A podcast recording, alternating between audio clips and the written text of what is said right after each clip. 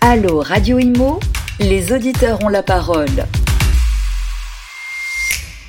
Bonjour à tous et merci d'être avec nous pour ce nouveau numéro de Allo Radio Imo sur euh, Radio Imo, évidemment, l'émission qui donne la parole à nos experts immobiliers euh, qui répondent à tour de rôle à vos différentes préoccupations immobilières. Et nos deux experts du jour sont Xavier O'Quinn. Bonjour Xavier. Bonjour. Euh, Vous êtes président d'Edgar Suite et à vos côtés, nous avons invité David Régin. Bonjour David. Bonjour. Euh, vous êtes directeur commercial du groupe Consultim. Alors avec vous, on va aborder différentes questions autour de l'hébergement temporaire, nouveaux usages, nouvelles tendances. Euh, je crois que vous êtes en plein dedans hein, tous les deux, hein, j'imagine.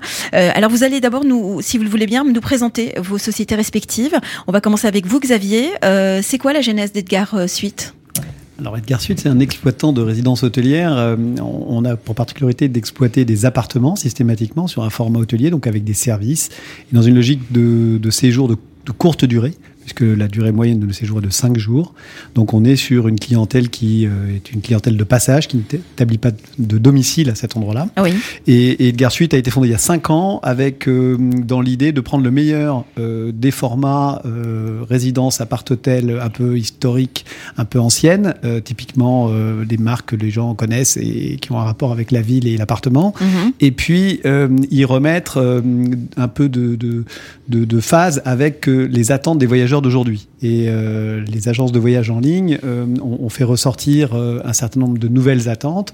Les plateformes de mise en relation entre particuliers ont, ont également fait apparaître de nouvelles attentes. Et, et donc l'idée, c'est d'avoir un voyageur qui est au centre du dispositif, donc avec une satisfaction client, une expérience voyageur qui soit vraiment Oui. la, mo- la motivation de tous.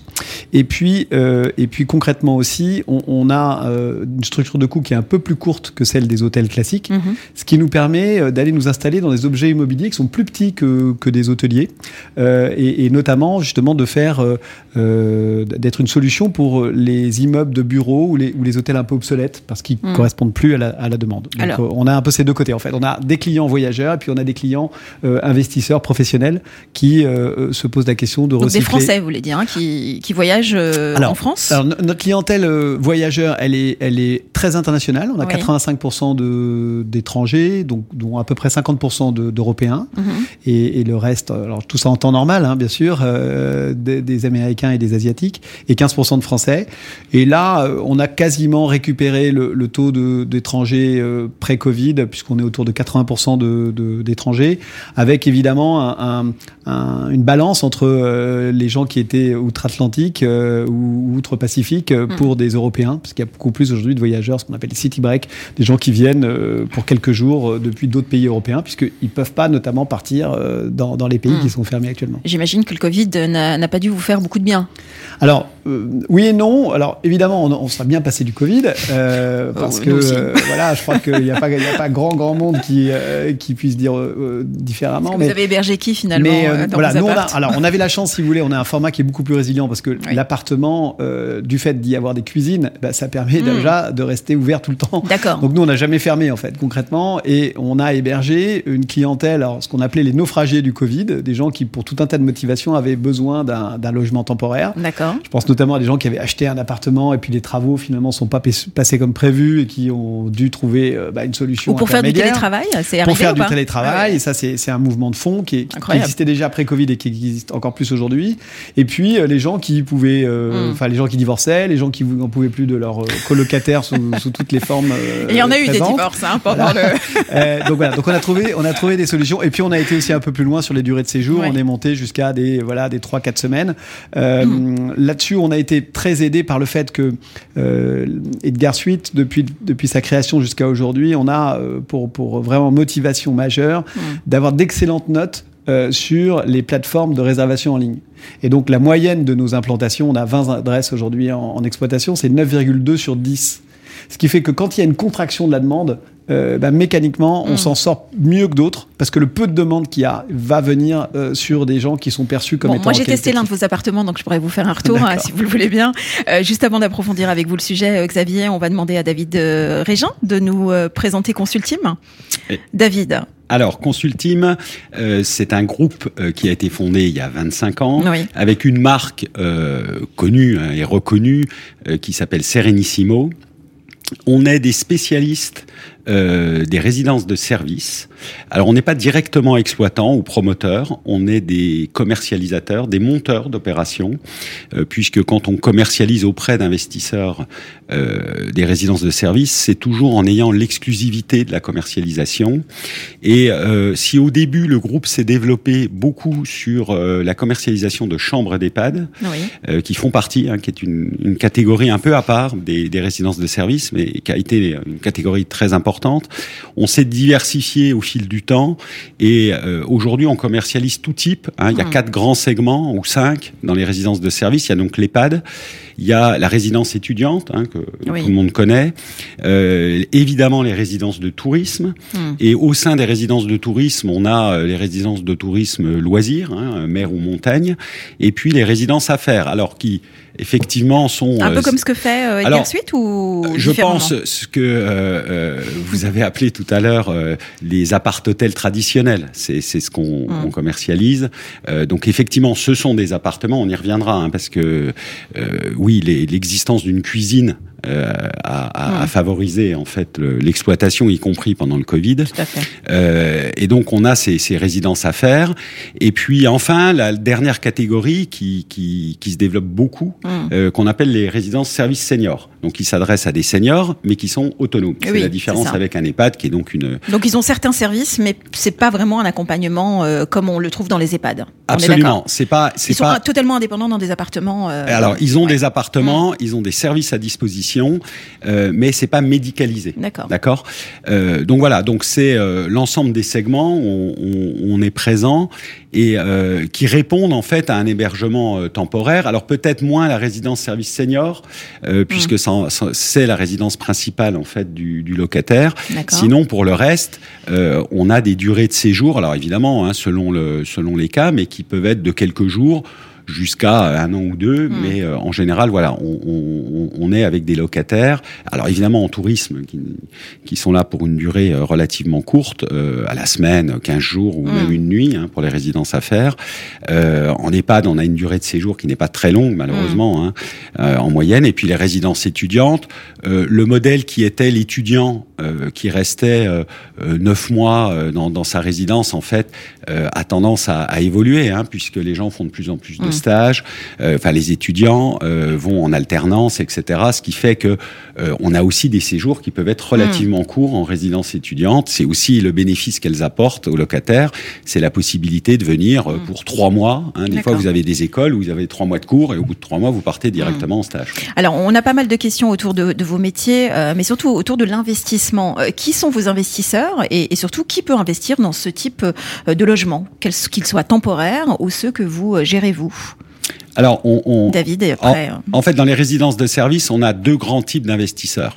On a euh, des investisseurs euh, euh, dits institutionnels euh, qui achètent en bloc ces Oui. résidences, et on le voit de plus en plus hein, actuellement, euh, que ce soit des gros fonds immobiliers ou que ce soit tout simplement pour leurs fonds, leurs fonds propres, hein, des, des compagnies d'assurance, euh, des caisses de retraite, etc. Et puis ça, c'est pas notre marché à nous. Notre marché, c'est de l'investisseur particulier c'est ce qui, voilà, c'est euh, ça. Voilà, donc on, on, on commercialise par l'intermédiaire de professionnels du patrimoine, et notamment Mm. de, de conseillers en gestion de patrimoine, euh, qui vendent donc à des particuliers qui investissent dans ce type de résidence.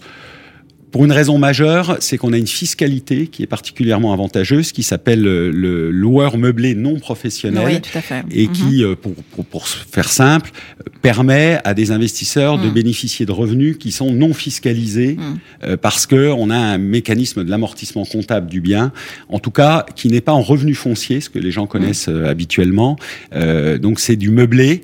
Et euh, donc à cet avantage d'avoir une fiscalité euh, quasi nulle euh, pendant 10 à 20 Mm. ans selon le, le, le mode d'investissement. Euh, Xavier O'Quinn, je vous pose la même question. Est-ce qu'un investisseur euh, personnel euh, ou individuel peut investir Alors- dans un appartement d'Edgar Suite ou pas du tout? Non, on est un petit peu complémentaires, c'est-à-dire que nous, historiquement, on, on avait une logique où on montait des opérations, mais on trouvait un investisseur. D'accord. Euh, on a commencé par des personnes physiques euh, fortunées, des family office, et puis on a petit à petit monté en gamme euh, au gré aussi de la, la- la taille des projets qu'on avait à financer, pour aller vers des fonds d'investissement, mm. des SCPI, des, des, fonds. Il y a des familles qui investissent. Et des familles, oui, bien sûr. Et, et, aussi parfois des, des, familles qui sont déjà propriétaires et qui n'ont pas envie de vendre leurs actifs et qui se posent des questions de transformation. Et, et donc ça, c'est avec ces, en particulier ces acteurs-là qu'on a pas mal de sens, et que des gens qui qui ont euh, pas de vrai besoin de réaliser leur leur actif, mais qui se trouvent un peu en panne parce que mhm. des bureaux aujourd'hui qui manquent d'horizontalité, qui manquent de hauteur de sous plafond, qui sont pas exactement au bon endroit, euh, eh bien globalement, euh, bah, c'est un peu difficile mhm. de les louer. Euh, et nous, on va les transformer à la fois d'un point de vue bâtiment d'un point de vue réglementaire. Oui. Et puis, on va proposer un bail long euh, qui va permettre euh, aux propriétaires d'avoir de la visibilité, éventuellement de financer ces travaux mm. de financement et de repartir sur un cycle de 9 à 12 ans mm. où ils sont tranquilles. Euh, alors on est aussi, nous, amenés à acheter nous-mêmes les, les, les, actifs, puisque on a fait une grosse levée de fonds là en mai dernier, avec une feuille de route pour acheter 250 millions d'euros d'actifs nous-mêmes au sein, au sein de, de notre... Bah, ça mm. va assez vite à 10 C'est vrai que ça va vite en plus. du mètre carré. mais donc, bah, surtout si vous achetez qu'à Paris. voilà, à Paris, en région parisienne donc globalement, on, a on a cette logique d'être à la fois preneur à bail pour immobilier de tiers et aussi euh, mm. nous euh, d'acheter des mm. des, actifs pour les transformer et les exploiter. Alors on, remarque aussi euh, depuis l'arrivée de la Covid et depuis la fin de la Covid un, besoin peut-être des, des, locataires ou des propriétaires d'avoir des appartements avec un peu plus d'espace vert ou même un balcon, un simple balcon juste pour prendre l'air. Est-ce que vous avez senti un changement d'usage ou un changement d'attente que ce soit dans vos clients, chez vos clients ou chez vos clients, Xavier alors, ce qui, ce qui, est sûr, c'est que euh, ce qu'on a constaté, euh, notamment dans le tourisme, euh, qui a été impacté hein, évidemment par le par le Covid, puisque les résidences sont fermées, même à un hmm. certain moment, il n'y a pas eu de saison hivernale l'an dernier, c'est que Dès, dès, que le, le Covid, entre guillemets, se calme et que les, les, gens peuvent repartir en vacances, les résidences de tourisme ont particulièrement du succès parce que elles permettent euh, ce qu'on a commencé à évoquer, c'était d'avoir presque une vie un peu autonome, c'est-à-dire en ayant une cuisine mm. à l'intérieur, ça évite des brassages dans les dans les salles de restaurant, etc. On a systématiquement des extérieurs dans les résidences de tourisme de loisirs, hein, je parle bien, euh, puisqu'on a des balcons, on a des jardins pour les rez-de-chaussée, parfois c'est même des, des, des, petites villas hein, qui mm. qui sont qui sont louées. Euh, donc voilà, il y a des services évidemment quand il y a une piscine, etc. qui va être partagée, mais ceux qui n'ont pas envie d'aller euh, entre guillemets se, se, mélanger, ils ont la, cette possibilité d'être euh, euh, dans leur logement, de faire leur cuisine, de manger, de dîner, etc. Dans les résidences à faire, c'est un peu le, la même chose. C'est pour ça qu'un certain nombre de résidences, alors certaines ont fermé, hein, je pense à celles qui sont proches des aéroports par exemple, parce que bon, il y avait vraiment eh plus d'activité, mmh. mais celles qui étaient en centre-ville, on l'a vu. vous parliez des naufragés du Covid, ça a été un peu le cas pour des résidences à faire. Et puis, il y a quand même des gens qui ont continué de travailler, et ces gens-là, il faut bien qu'ils soient hébergés. Euh, et ça leur allait très bien, parce que je vous rappelle qu'à l'époque, il y avait euh, des hôtels qui étaient fermés, ou des hôtels où il n'y avait pas de restaurant, il n'y avait pas de petit déjeuner, etc.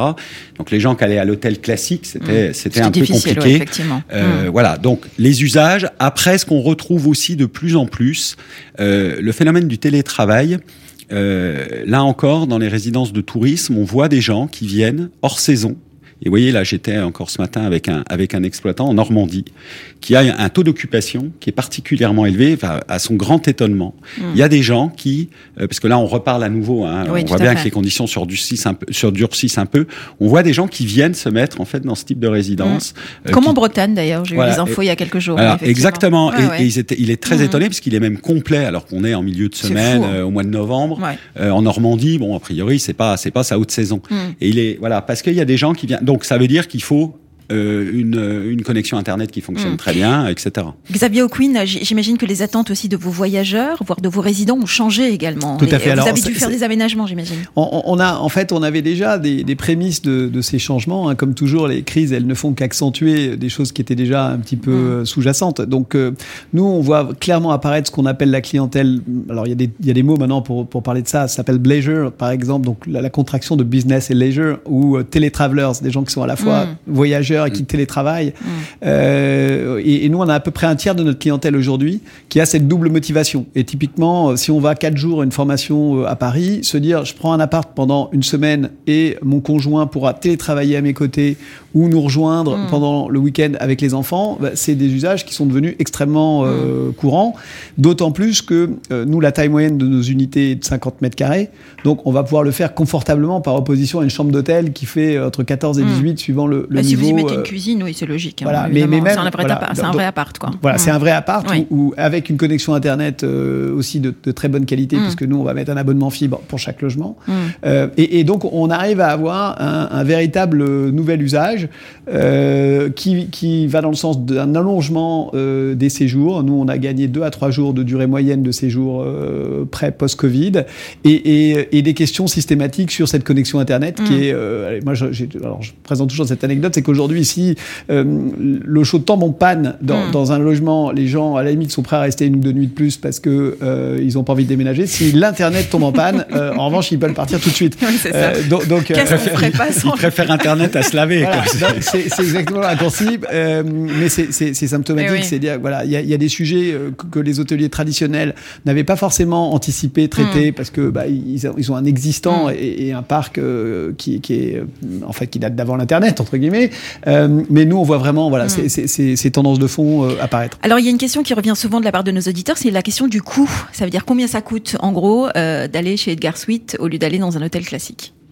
Alors globalement, nous on est euh, sur un coût qui est assez proche de celui d'un hôtel euh, 4 étoiles, entre 3 et 4 étoiles, on va dire. Donc, mais on trouve des nuits à combien euh, chez on va trouver les nuits chez nous entre. euh, euh, alors si je prends un deux pièces par exemple, c'est-à-dire que justement on va avoir des nuits à 140 euros pour un deux pièces, ce qui va être l'équivalent d'une chambre d'hôtel. euh, et on va avoir des choses en plus, des choses en moins. Mm. Euh, notamment nous, on, on va pas faire le ménage tous les soirs, on va faire le ménage Mm. uniquement quand les gens arrivent. On va euh, ne pas avoir sur place de restauration. Oui, il n'y a pas de service hôtelier. Voilà, on, Mm. on a une partie des services hôteliers, ceux que les clients valorisent. Donc, euh, notamment euh, bah, la Mm. qualité du linge, la qualité des amenities, euh, c'est tout ce qui est euh, savon et, et autres, Oui, oui.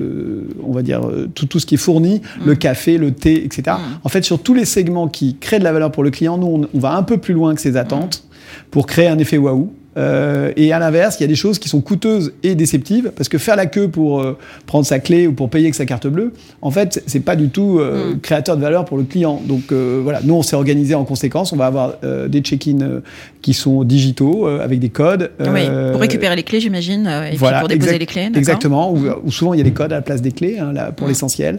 Et, et donc voilà, globalement, c'est ce qui fait que la satisfaction client est quand même très élevée, alors qu'on va avoir des, des effectifs sur site qui sont 3 quatre fois inférieurs euh, à ceux d'un hôtel 4 étoiles classique. Alors pardonnez-moi, mais est-ce que la législation est la même, par exemple, qu'on impose au Airbnb euh, que qu'on vous impose à vous, par exemple? Est-ce Alors, que euh, nous, nous on, est, on, on fait de l'hébergement hôtelier. C'est-à-dire que d'un Oui. point de vue de l'urbanisme, on va être des locaux commerciaux et on va rentrer dans la catégorie hébergement hôtelier, euh, par opposition à, à la location entre particuliers Mm. euh, qui se fait sur des locaux d'habitation. Tout à fait. Aujourd'hui, donc, capés. c'est la grande euh, différence en tout cas. hein. alors, Oui, c'est c'est une, pas- une des- une des grandes différences, c'est aussi que l'opérateur, dans un cas, est un, un- un artisan et, et- et- et dans l'autre cas, est un professionnel. Donc, si vous voulez, c'est ce qui fait que la garantie Mm. euh, de la prestation va être différente. Maintenant, il faut, faut faire attention aux, aux amalgames. C'est qu'aujourd'hui, sur Airbnb, vous avez des hôteliers qui vendent euh, des chambres. euh, vous avez également des particuliers qui vendent des hébergements sur Booking. Mm. La plupart des, des online travel agencies ont pris le parti d'être euh, avec des offres les plus larges et profondes possibles. Mm. Donc, on, y compris euh, Accor à lui-même une société qui s'appelle One Fine Stay dans lequel ils vont D'accord. proposer des, des hébergements Mm. euh, qui sont des maisons. Donc il y a une porosité très importante et aussi une porosité de la clientèle. Autrefois, on avait une clientèle moyen, euh, haut de gamme, euh, bas de gamme. Aujourd'hui, vous avez le même client qui va partir un week-end dans un palace euh, avec son conjoint et puis euh, deux semaines après, il va partir avec sa famille Mm. dans un, un- un appartement et puis peut-être que sur la route des vacances, Mm. il dormira dans un dans un B&B parce que euh, et, et c'est efficace. Et à chaque fois, il va adapter ses attentes euh, à, à- à chacun des, des produits qu'il consomme. Donc, on, on a moyen de faire quand même du, du- du bon travail, de, de- de- de- de satisfaire les clients, quelle que soit la prestation, sous réserve d'être clair dans son offre. Et puis euh, d'essayer d'en donner plus que ce que les gens attendaient. Ce qui est- ce qui est un peu Comment se fait le choix, euh, que ce soit pour vous David euh, ou pour vous Xavier, le, le choix de l'emplacement? Est-ce que ça c'est une, une vraie stratégie sur laquelle vous, vous travaillez? Ou finalement on peut implanter euh, euh, n'importe quelle résidence parce qu'il y a des besoins partout finalement? Alors, David hein. Alors, on peut en implanter euh, entre guillemets partout où, où il y a des besoins. C'est-à-dire que euh, on n'est pas obligé, évidemment, d'avoir une résidence. euh, je pense, par exemple, à une résidence étudiante euh, ou une résidence à faire. Oui, là où il n'y a pas une université, Voilà, évidemment. ou qui soit nécessairement en centre-ville, etc. D'accord. Euh, des besoins euh, en résidence étudiante. euh, Il y a de plus en plus d'étudiants, Eh oui. euh, de gens qui passent le bac. Il y a de moins en moins de euh, place, surtout pour il y a de moins en moins de place. On Mm. voit bien les tensions. Euh, nous, on vient de Nantes, les tensions sur le marché locatif euh, Mm. dans une ville comme Nantes, mais c'est ça serait la même chose à Rennes, ça serait la même chose à Bordeaux, à Toulouse. Trouver aujourd'hui Mm. un logement, c'est c'est- ça devient très compliqué. Les résidences étudiantes sont donc une alternative et il y a un besoin continuel, c'est-à-dire que euh, même dans des villes où a priori, je pense à une ville comme Nîmes, par Mm. exemple, mais parce qu'il y a un CHU, parce qu'il y a une école de de- de- d'hôtellerie très prestigieuse qui sont euh, dans le même quartier, on met une première résidence étudiante, elle est complète à 100% Oui. tout le temps, on en construit une deuxième, elle est immédiatement euh, Oui, complète à un 100%. manquement euh, de ce côté-là. Donc l'emplacement, ce qui compte, c'est l'adéquation entre l'offre et, et Mm. la demande euh, locale, euh, avec euh, une analyse importante sur le prix. Mm. hein, parce qu'il faut que ce soit compétitif, évidemment. Euh, les résidences à faire, elles sont moins chères globalement que des hôtels. Elles offrent euh, effectivement une surface moyenne qui est supérieure, des services qui vont bien. Oui. Euh, donc le, le- la résidence à faire, elle peut être à côté d'un aéroport parce qu'il y a des gens qui, qui ont besoin de se loger la veille euh, ou de, de partir en avion, par exemple. Euh, mais elle peut être euh, évidemment en centre-ville Mm. euh, et pas seulement euh, à Paris, ni forcément dans une dans une très grande métropole régionale. Ce qui compte, euh, c'est l'offre hôtelière locale ou de ce type de, de logement. Donc c'est ça euh, sur lequel nous on va être très attentif. Euh, et le business plan qui est, qui est présenté par l'exploitant, on va le challenger vraiment Mm. euh, par rapport au prix de location final euh, et notamment la cote-part des loyers qui est reversée ensuite à l'investisseur. Mm. Il s'agit vraiment d'avoir un, un juste équilibre entre Mm. les deux. Euh, il faut que l'exploitant gagne sa vie parce que c'est quand même son métier euh, et il faut que l'investisseur soit intéressé pour acheter. Mais on, voilà, on est très vigilant. Donc l'emplacement, on, on- évidemment qu'on valide euh, l'emplacement, euh, la concurrence locale. Xavier, de votre côté? Alors moi- je, je suis évidemment, je partage tout à fait euh, l'analyse de David. Ce que, ce que je rajouterais peut-être, c'est qu'aujourd'hui, la denrée rare, en fait, euh, c'est pas tellement euh, ni les investisseurs ni les opérateurs, c'est vraiment les actifs immobiliers. C'est qu'il y a une rareté euh, des- du foncier Absolument. disponible et, et où, euh, y compris en réhabilitation. Et donc, pour être très objectif, on, on part nous de, de- de- dans l'autre sens en fait. C'est qu'on regarde une opportunité euh, depuis sa réalité foncière, c'est-à-dire Mhm. l'enveloppe, euh, la capacité à y mettre des fenêtres, euh, la ventilation, la programmation qu'on peut imaginer, et on essaie de valider en se disant tiens, le, le public à cet endroit-là, dans ce type d'actifs, et vu la, la, on va dire à la fois la demande et l'offre locale, Mhm. euh, vers où ça nous mène en termes d'équilibre. Donc euh, voilà, on, rentre vraiment nous par le par euh, l'actif. C'est ce qui fait qu'on a un cahier des charges qui est assez variable finalement parce que on accepte de faire des choses différentes à Montrouge Oui, que dans le second arrondissement de Paris. On va pas avoir la même clientèle. Par contre, on fait très attention d'être cohérent sur l'emplacement, le format Mm. et, et le niveau de prix qu'on va qu'on va viser. Euh, du côté de la garantie euh, des loyers, euh, parce que j'imagine que c'est la préoccupation aussi de vos, euh, justement, de, de- de- des gens qui ont euh, en charge ces, ces appartements. Comment vous leur garantissez euh, justement Alors, euh, une garantie nous- totale? Nous, on- alors la, la garantie, évidemment, c'est toujours un sujet important parce que les engagements, euh, c'est- ça engage surtout ceux qui les, qui les écoutent ou qui, les, ou qui les acceptent. mais- Un vieil adage. voilà. Donc concrètement, nous, euh, on va dire le format déjà, le format de location d'appartement est beaucoup plus résilient. Nous, on a 95% de taux d'occupation au temps normal. On est tombé à 85% euh, pendant le Covid. On a payé l'intégralité de nos loyers. Donc, euh, au-delà des garanties, euh, concrètement, on, on a, euh, on assumé, on a assumé nos engagements. Et puis après, eh ben, évidemment, il y a toutes les, les mécaniques de garantie parce que, on va Mm. dire, les, les- les propriétaires, quels qu'ils soient, ont envie d'être sûr. assurés. Donc ça passe par le dépôt de garantie, les garanties à première demande, corporate ou bancaire, et, et toutes les mécaniques qui existent pour essayer de, de baisser le risque. Euh, mais mais c'est vrai que là, l'avantage, c'est que le Covid, si vous voulez, a été une période de crash test mm. total, quoi. ça, ça n'était jamais arrivé d'avoir sur des durées aussi longues des, des, des, des, choses aussi compliquées à gérer. Donc, quelques acteurs sont quand même restés en difficulté parce qu'ils avaient probablement déjà à la base des difficultés, que ça a amplifié mm. le phénomène. Mais globalement, on voit bien qu'il y a des investisseurs institutionnels qui s'intéressent à ces segments-là. C'est pas par hasard parce que c'est des gens qui travaillent beaucoup sur le rapport rémunération-risque et donc qui considèrent que ça vaut le coup. Mm. Euh, et, et, dirais même le mouvement s'amplifiant parce que comme le disait David tout à l'heure, on a un peu moins de particuliers aujourd'hui, mm. un peu plus d'institutionnels. Ça veut donc dire que le risque il est bien apprécié mm. euh, et, et qui va plutôt décrescendo. Alors justement dernière question parce qu'on arrive déjà à la dernière minute de l'émission. En matière de rendement, euh, à, quel, à partir de quand c'est intéressant pour vos investisseurs? Ah bah c'est c'est euh, euh, aujourd'hui pour être clair, euh, on, on, sait qu'on a quand même une courbe des taux euh, euh qui s'est aplatie et qui est très basse, hein, le niveau général des taux. les rendements ont suivi. On, on, parlait d'actifs immobiliers, de prix de mmh. foncier, de construction, etc., qui, qui ne cessent d'augmenter. Nous, on commercialise quelque part autour de 4% de rendement. Euh, alors quand je dis quelque part, c'est-à-dire que ça dépend de la localisation, ça dépend de la typologie, ça dépend parce qu'on commercialise aussi sur le marché secondaire, donc de, de mmh. l'ancien sur des résidences de services. Euh, sur le marché du neuf, euh, vous avez aujourd'hui des résidences étudiantes qui sont autour de 3,50. Mmh. Euh, en tourisme, on est on est quand même un peu au-dessus. Un point, je, je, reviens très rapidement sur les, les garanties. Alors, c'est un terme qu'on n'utilise pas. Hein, euh, on garantit pas. C'est un bail commercial mmh. sur une durée longue. Et effectivement, ce qui vient d'être dit donne quand même de la visibilité euh, à l'investisseur qui est énorme. Euh, donc c'est à minimum 9 ans. On a, on a parfois des baux qui sont sur 18 ou 20 ans fermes, hein, donc ce qui est, ce qui est assez, mm. assez, impressionnant. Voilà. Mais en termes de rendement, on va se situer quelque part autour de, de, de 4% de, de, rendement.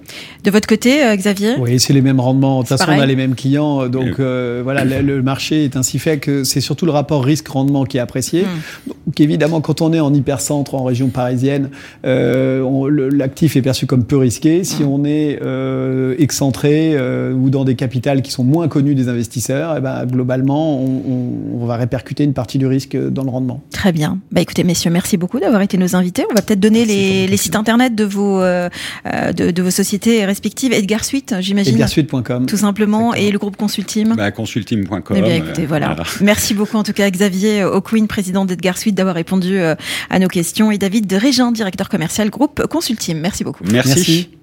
Merci. Allô Radio Imo Posez vos questions à nos experts sur les réseaux sociaux, à réécouter et à télécharger sur le site radio.imo et sur toutes vos plateformes d'écoute habituelles.